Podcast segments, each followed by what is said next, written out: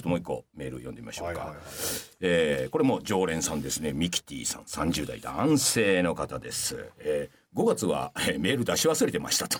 いいんですいいんです。というのも5月に椎間板ヘルニアを久々に発症してしまいましたと。なんとか歩ける状況だったので最低限の生活はできましたが運動がしばらくできずそれが治ったと思えば今度は気圧の変化の関係か頭痛を起こしてしまう始末と年齢を重ねると体の節々が悲鳴を上げ始めるのがなんとなく実感してきていますと。30代だよでも。肉体的衰えは運動とかで抑えられるのかもしれませんが精神的なものはなんとか維持できるようにしたいですねと。両先生方は最近衰えたなと思ったことはありますかと言ってますけどお前まだ30代だろこの野郎。何お前は病気なんだってお前。お前ヘルニアで衰えじゃないからこれは。病気ですよ。それは。あのね先生ねもうなんか衰えますよ。そのいやまあそれはそう。脳がね脳が衰えるっていうことをね私も本当になんかそのてきめんでしたね60代に入ってから俺大丈夫かなみたいっぱいありますあります。つい最近もですね俺俺本当にいよいよ大丈夫じゃないかと思ったことがですよ。ええ。我にいたわけですよ。女房がそこにいたんです。でお皿にあの枝豆乗ってたんですよ。枝豆がね。枝豆が出てこなかった。その緑色の。俺俺女房にさなんか「いや今さらにあるさうん。鞘に入った大豆」みたいな。あれなんて言ったかねってさ聞かないと出てこないあらあらあら。あれそこまで聞いちゃった？聞いたよ。俺あ聞いちゃった。あ枝豆あ枝豆そういうことなんですよありますあります。そういうことなんですよ。ありますよね。それはね俺もちょっとびっくりしたよなんか。え俺なんかそれ大豆俺知ってんだけど。ん。大豆まで分かってたえだからなんかそれはもう脳みその中のん。何かの線が弱まったとかいやだからねそういうふうになってなるんですよどうしても俺なんてもう本当思いよくあります全然この程度でだから行くわけですよ。だなんか衰えというもので言うと、まあ、体力的な衰えなんてこんなもん当たり前なわけでしょ、そうですよ。ねいつまでもねオリンピック選手だってね 100m9 秒台で走れないわけでしょ？それは40代50代になれば、ねでもなんか今までは人の名前が出てこなかったけども 枝豆が出てこないっていう。のは結構さいよいよね。人の名前が出てこないんだったらまだしもね。まじまじ見ました枝豆がねもうでもね私ももうそれ近いですよ。本当に俺も。俺も近いです近いです。だからそれはそれはある意味なんでしょうか。こっちが変化しなきゃいけないわけです。こっちもね。出てこないということに焦りを覚えちゃダメだと思うんですよ。なじっくりとね、じっくりと見るわけです私なんかももうちょっと見ましたよ。じっくりと見て、だ僕は僕は聞きません僕は聞かないんです。なんとか。聞か先生聞けますねよく。だってさ調べようがないわけ。調べようがない。調辞書の調自べよう分でなんかスマホで調べられるからやったらい。やだからまあ Google レンズを使ってこう取ればね取ればね。出てくるんでしょうけども。それもねね。それもちょっと違いますからなんともね。そうですね。もう私はもう U を越して聞くわけですねこれは何？あのさあそこにある。緑色のなんか豆大豆でしょ？みたいなって言ってるわけ。大豆っていう枝豆は大豆のあれみたいだっていう知識はある枝豆大豆って知らない人いっぱいいると思うんですよ。いやそうだよね。から大豆まで知ってるわけですよ知ってる知識はあるんだけどもう名前だけが出てる。くる。枝豆はその大豆から派生してええ。納豆も出てくるんですよ。そうだよね。これだことはあれですよね。え？その長年ね、をね、60年、55年、55はいはいはい。年、その間に得たね知識というか自分の身についたうんねそれはあの衰えないわけです。いやよ。それは蓄積されてやっぱり。ねあの知識が増えすぎてうんうん。やっぱりどっかにしまい込んだっていうことになってくるじゃないですか。はいはいはい。だから枝豆がどこにあるか分からなかったって引き出し開けてもそのさ、いわゆるネーミングというねはいはいはい、はい。ものに関してはうん、ここには自分の考えでたどり着いたわけではなくて、うんもともとある名称だから。うんこれはねやっぱりねその引き出しに入れる必要ないと思っちゃうんじゃないですか？いやでもなんか結局みんな引き出しに入れてしまってるはずなん知識はうん。でそれをうまいことパッパッパッパッパッパッだとつね。どこにあるか分かってから出してるっていうことでこれまで来たけども、はいそのいよいよどこに入れてるか分かんないっていう引き出しが出てきたなって話まあそうだけどさその枝豆っていう名称はね引き出しに入れるほどのものでもないわけですよ。まあ確かそうですよ。そそれなんじゃないのかなと。我々大事なものはちゃんと引き出しにあって。うんなんとか開けるってるんだけどうんそその枝豆が閉まってるその枝豆っていうラベルが分かんないだけでいや閉まってあるお俺俺だってさなんかその幸福寺のねハンカチ像が出てこないとかね。そうじゃないなんで枝豆が枝豆がそこに唖然とするわけ然とするわけですよなんか。でもそこにはさきっと何か大きな理言わあれーありますねあるかもしれないよねっていうことですよ。名称というのは実は枝豆じゃなくてもいいわけじゃないですか。そうだね。ただそれが大豆でありね、それが若いうちにどうのこうのってそれは変えられないものじゃないですか。そうだね。うん、だからそっちはちゃんとあるからん大丈夫って大丈夫大丈夫だよ。ら だねあのね30代のミキティ君ね、うん君ねミキティ君ね。ヘルニアはねそんなもん知ったこっちゃねえよおめえの。ミキティ君ね体力の衰えを30代で感じてどうするどうするえ、うんそしたらもう俺の年になったらもう枝豆どころかね 本当ね。いろんなものがいっちゃうから。いっちゃういっちゃうということでねあのおじさんたちの放送はね、うんあのまだまだ未知の部分がたくさんありますからね。ありますよありますあります。じゃあということで2曲目、はいえー聞いていただきましょうか。えー、ホールオーツでプライベートアイズ。お聞きいただいたのはホールオーツでプライベートアイズということでございました。これもよく知られた曲でね。ねえー歌詞は調べてませんから知りませんよいいんじゃないですか ではうちにとってはね唯一のコーナーということでね。ねえーこちら行ってみましょうか。私がねタイトルコールしますから。ね。こちらダンディ相談室。ということで、えー嬉野さんが読んでいただいて。俺俺あさすがにあなたは自作自演じゃない。自演じゃない。か上村さんですね、えー上村さん40代女性会社員の方、えー藤村さん嬉野さん、まあ、今日言いませんけどね風子さんこんばんは初めてメールします。初めて。初めてなんですね。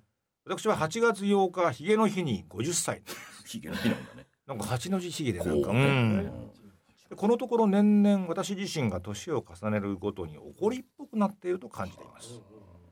だんだん他人の言動に対する許容範囲が狭くなっているようです。うん。最近は職場の同僚が自分の仕事もせずうん。他の人にやらせてお礼の一言もなし。楽し放題、うんまあ、それでいて同じ時給という理不尽さが許せません。負の感情は周りにも伝染するので良くないことは分かっていますがイライラが募る毎日です。それでもなんとか騒ぐと損とまあ自分に言い聞かせ怒りをこらえて仕事をしています。皆さんも様々な場面で理不尽な経験をされたことがあるかと思います。そんな時どのように気持ちを切り替えていますか人生の先輩の藤村さん嬉野さん何か良いうん方法があればぜひ教えていただけないでしょうか。よろしくお願いします。ねえ。ですねまあ一つにはね普通に更年期障害なんていうことがねよく言われてますけれどもね 女性の場合ねええイライラしたりとかええね怒りっぽくなってっていうことはもうそれはもうねあのしょうがないんだよということをなるねまあ受け入れるしかないんだねみたいな、うん。でもじゃあなぜねうん。その更年期障害というものが起きるんだろうかとね。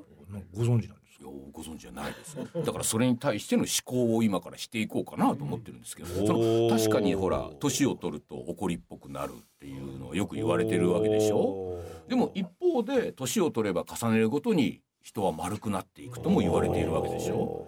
両方あるわけじゃないですか。どういう状況でイライラしてうん。怒りっぽくなるかというと、うん。一つに考えられることは処理することができない時自分の中でこれを解決できないっていうんですか、その時に自分に余裕がなくなるっていうことでイライラし始めるということがあると思うんですよ。この人のやってることは一体何だろうかっていうことをちょっと引いて離れてうん。で自分にも置き換えてうん。一般化できたらそんなに怒られないかもしれないところがあるじゃないですか。それができなくなるとちょっとイライラするっていうのはうんうんうん。あんのかな。処理できないっていううんね。うん。でもそのいわゆるイライラするということはじゃあ今のね定義で言うと若い頃のイライラするのも、まあ年を取ってからのイライラするの、まあイライラするという定義においては自分の中で処理できないと。あいつは何なんだと。理解できない。っうん。ていうことがまあイライラの原因だと。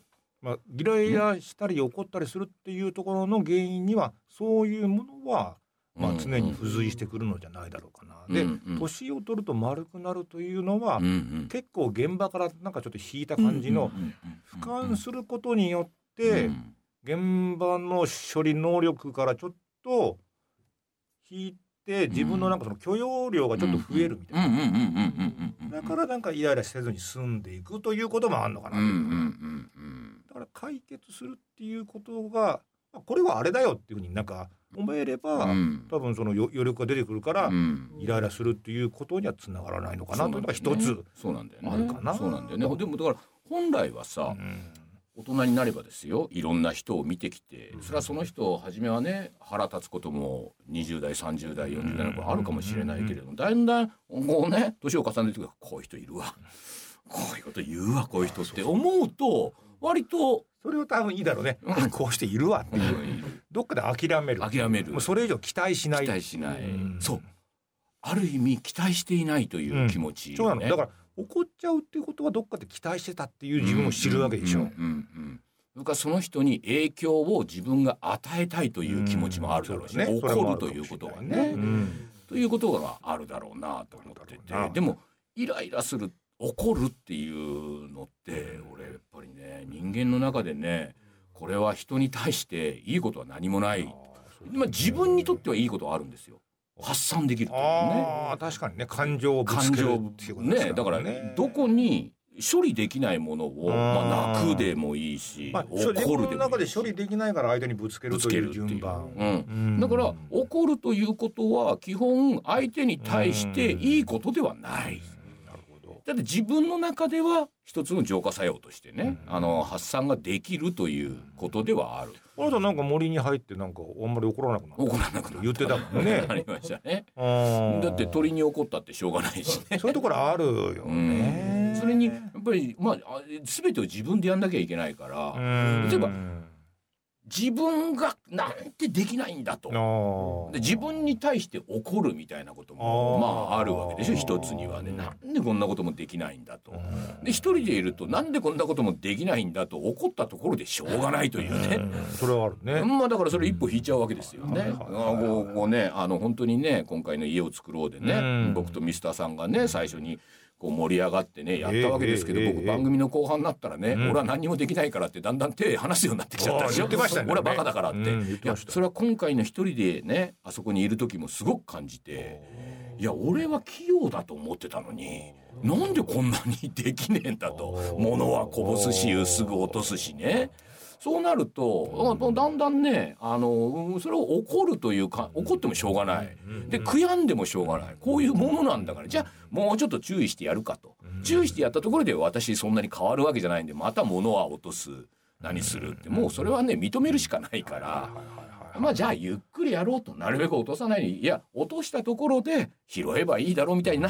みたいにはなってきたから怒るというもの自体は結局自分で発散するだけなんであの一人でいると発散したところであなんだろう疲れるだけなんでうん。それはしないっていうね。だったら拾うという作業の方がまだ前進するし。うん、なんでだもう誰かが拾ってくれればいい。なんで俺一人なんだみたいになっちゃうとね。時間の無駄っていうね。だから この上村さんの場合は相手が人間だからね。相手が人間だから。で目の前でこうちょろちょろしてるわけだからさ、うん。やっぱ気になっちゃうっていうの、でもねうん。結局ね一人だと思った方がいいと思いますよ。これでうんコロナで分かったのはねこれなるべく距離を離してっていうことじゃないですか。ね。たみんなが群れてるとウイルスが蔓延するっていうウイルスはそこを狙ってるわけですよね。人間というものがぐわーっと群れる動物になったからね。だからそこにねウイルスがはびこる原因があったわけですよ。ウイルスだって必死ですからねあっちだってね。で人間っていうのはほとんどそ最初はもうちょっとね農作業やるにしたってさ、うんそれぞれがね桑を振るためにはさ隣にいて桑は振れないわけですし。なかなか密集する暇ないですよね。密集してたら仕事にならないわけですよ。ボンクレ正月ぐらいですそうですそうですそうでです、うん。そのぐらいだったらいいんだけどそれぞれあとはやっぱりね桑を振るなり猟銃持ってねなんかやるなり罠を仕掛けるなり釣りにするなりにしてもあんな密集はできないわけだから。そこがあるからやっぱり密集しないっていう風になってきたら本当はだからこうやって怒っちゃうのもうん。密集してるから怒っちゃうんですよやっぱりね。隣の人がこ触れてるとかね。うん。だってもうま毎朝のさあの満員の通勤電車であれで怒らない方が逆におかしいですよ。あれはもうやっぱおかしな状況じゃないですか。それでもやっぱ耐えてきた人間ね。あれ耐えてきたっていうのはねよっぽど溜まってますよ。い。やだからそのイナゴが昔ね、はい高田を荒らすぐらいこうなんかであれもうんイナゴが増えすぎちゃううんうんうん。異常に増えすぎちゃうっていうとやっぱイナゴの顔が変わるらしいですよああ顔つきが。うんうんだからあまりにも隣にバーっているから、うん彼らもやっぱ余裕がない、うんそうしてもうなんかすごいもうもう獰猛になっちゃうっていうことらしいですそうね。だよね。どっかに発散しないといけないから。生命体としてはあんまりよろしくないんですよ。周りにいすぎるっていう状況はよろしくないですうねん。だから多分人間の生命体として会社という組織はもうダメなんでしょうね。ダメですね。あんだけ腹が立つことはないですから。ありますよね。この人もね私よりも仕事してないやつが横にいて同じ給料をもらってるなんてさうん一人で働いて一人でやってたらこんな感情生まれないわけですから私がこんだけ働いたんだったからこれがってうん。怒ることないわけですよ。だから多分ねちょっとおかしな方向に行ってるんです社会はね。社会がね。きっとね。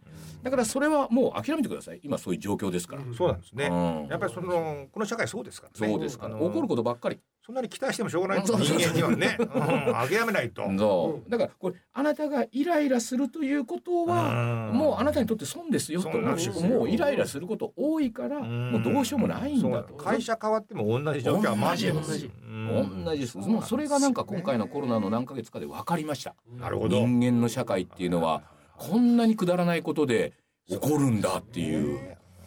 ついねこの前ね初めて東京に来てそれ東京に来る前にも一回だけ飲んだんですよね。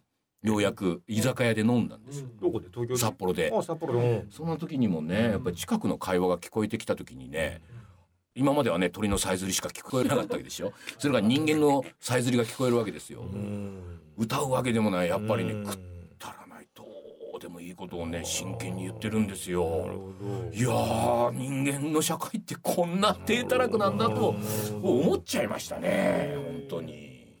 うんこんなことでみんななんかねそりゃまずいよねとか。いやそれまずいに決まってんだろうっていうようなことを言ってんだなと思って。鳥のさえずり聞いてられますもんね。聞いてられるでしょ。ね鳥も可愛いし。人間のさえずりはねうん確かにね最初は耳はそば立てるんだけどね。だんだん気分が良くなくなってくるねあるかもしれないね。うん。なんかね聞かなくていいかなっていう感じになっちゃいましたねっていうだからね。うん。我々別にね人間嫌いなわけじゃなくてそうです人間好きなんですけどね。往々にしてそばに寄りすぎちゃう。もう群れるのは嫌だなっていう感じです、この方もテレワークすればそんなこともね。そうそうそうそうそうそうそう。うん。でも気づいてると思うんですよ。うん。と損ってよく言いましたね我々の番組でね。言いましたね。損なんです本当にねそれはね。ね。うん。えー感情を爆発させたら損だっていうことですね。理不尽なこといっぱいありますもんね。そうそうそうそう。もうしょうがないんですそれは。うん。うん。これがなんか今回よく分かったっていうことですね。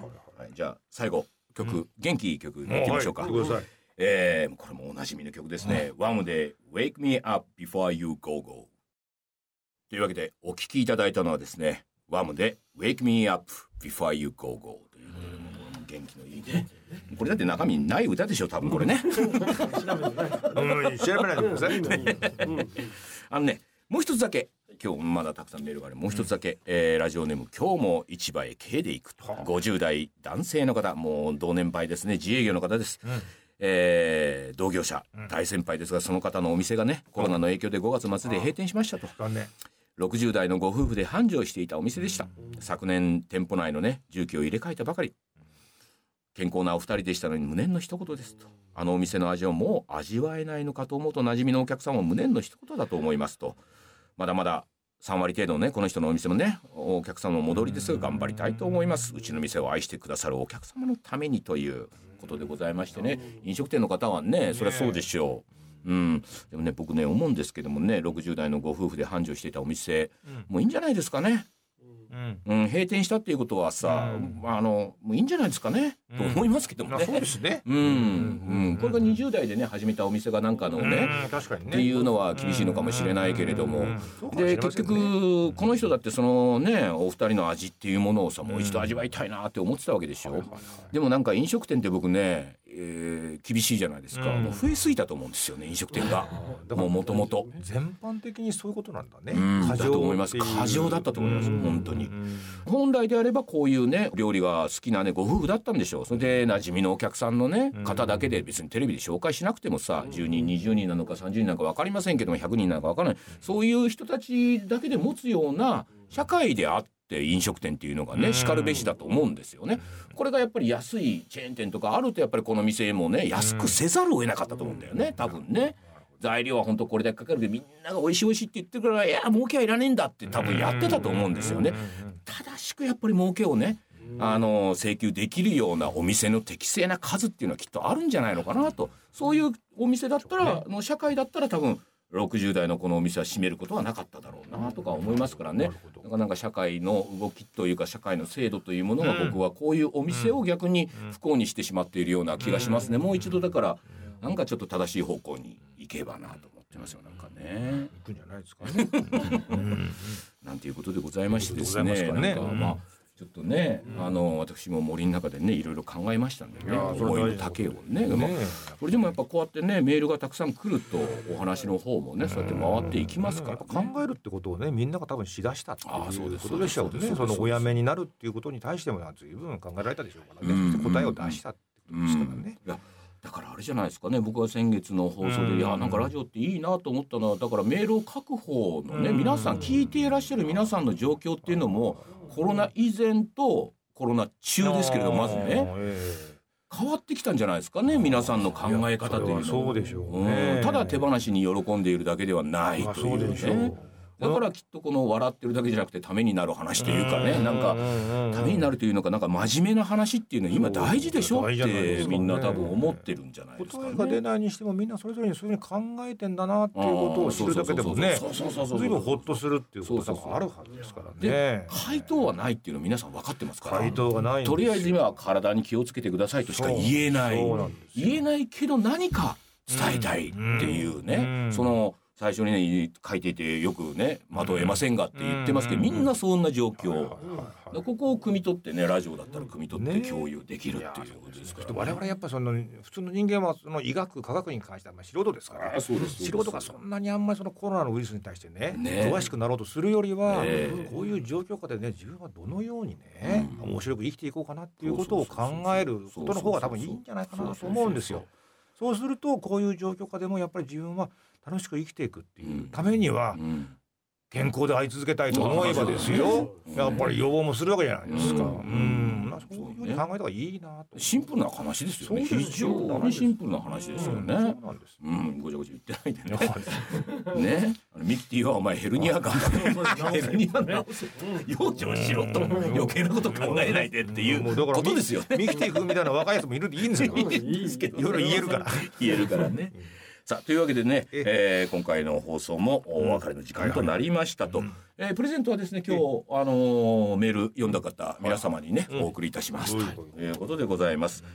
えーでねまたこうやってねなんかまだまだこの状況続きそうですからね。あの皆さんあの、特に回答のないことでも結構ですわまあ。ねなんかね。なんとなく思ったことでもいいし、昨日これやりましたでもいいんですからね。そういうメールをどんどんね、読んでいきましょうということでございますからメールをお待ちしておりますと。よろ。しくお願いします。えー今日から1週間はラジコのタイムフリー機能でこの番組をお聞きいただけますよ。さらにラジオクラウドというアプリを利用して繰り返し聞いていただくこともできますということで、えー本日もねお時間となりました、えーお相手は3ヶ月ぶりに先生いらっしゃいまして、はい、えー鹿でしたでおなじみの嬉野正道でございます。鹿を覚えていてほしいですね、はい。はい。鹿を忘れた先生終わりですよ。